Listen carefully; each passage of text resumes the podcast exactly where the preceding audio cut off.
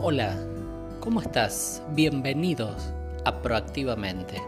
Este episodio se titula Aprendo a vivir.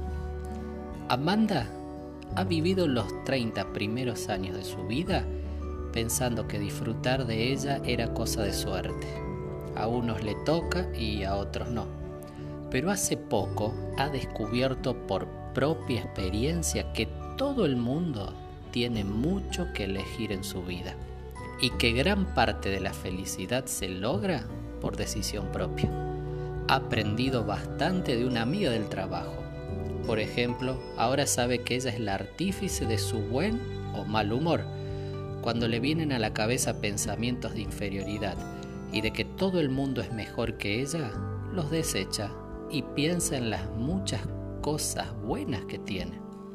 Amanda ha aprendido a tratar con los amigos de forma positiva, no transmitiéndoles tristeza y pesadumbre, sino alegría y buen ánimo. Cuando habla con otros, ya no se centra en lo oscuro y sombrío de la vida, sino en el aspecto positivo de las cosas. Y aún se maravilla de lo bien que funciona el olvidarse de sí misma.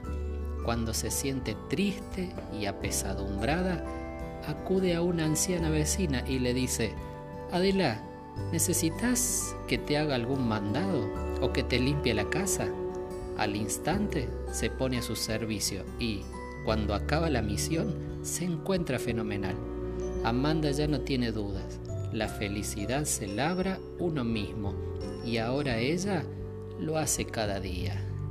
Por eso no te olvides que Dios te dice, amado, amada, yo deseo que seas prosperado, prosperada en todas las cosas, que tengas salud así como prospera tu alma. Te espero en el próximo episodio.